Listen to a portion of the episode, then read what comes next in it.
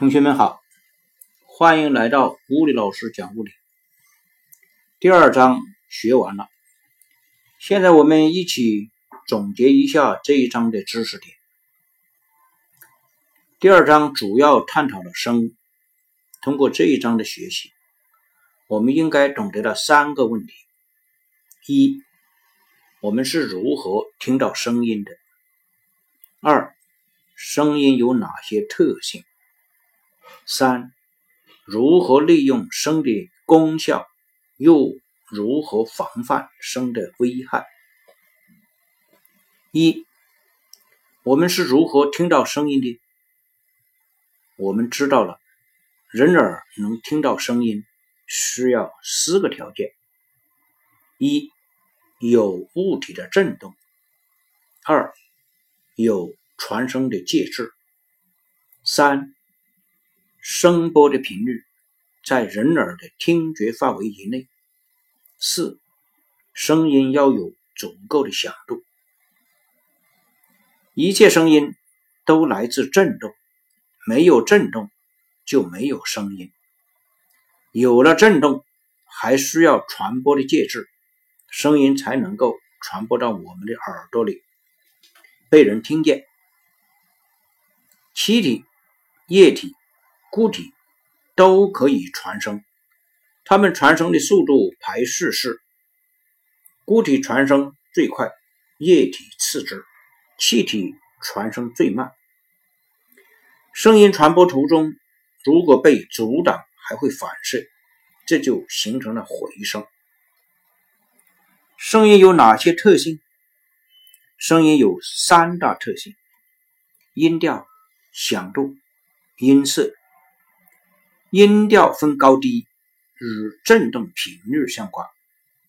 频率的单位是赫兹，代表每秒振动的次数。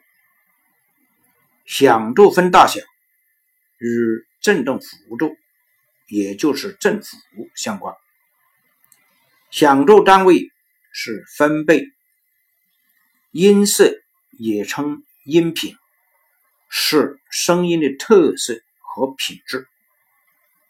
声音传播的速度只与介质和温度有关，与响度、频率等其他因素无关。三、如何利用声的功效？声的利用通常有两种方式：一、利用声传递信息；二、利用声传递能量。声传递信息的应用。特别普遍，如 B 超、声浪、声纹、倒车雷达、金属探伤、超声导盲仪、医生的听诊器等等，还有很多动物，像蝙蝠、大象等，也会利用声波传递信息。声传递能量的时候，会表现出意想不到的。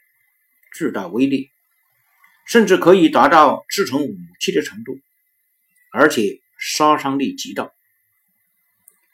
典型的应用有超声碎石、超声清洗机、次声武器等等。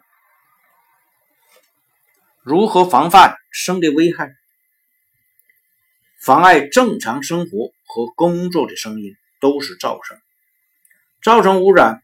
不仅滋扰环境，而且也是公共健康的一大威胁。长期待在噪声环境中，心血管、听力、视力、儿童的发育都会受到损害，甚至会令人忍无可忍，直至发展到自杀的地步。防控噪声有三个途径：一，在声源处防止噪声产生。二，在传播过程中阻碍噪声传播；三，在人耳处防止噪声进入人耳。声的内容，初中阶段就只有这么多了。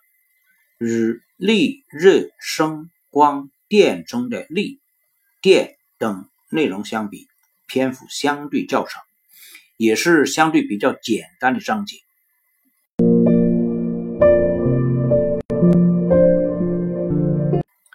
下一章我们讨论与温度紧密相关的话题，我们将探讨固体、液体、气体之间的关系，以及它们之间是如何互相转化的。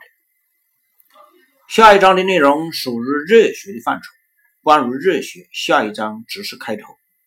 九年级物理还会再学到更多的内容。下一章我们会介绍许多生活中的小妙招。这些妙招都是利用了物理知识，你学会以后也能成为生活小能手哦。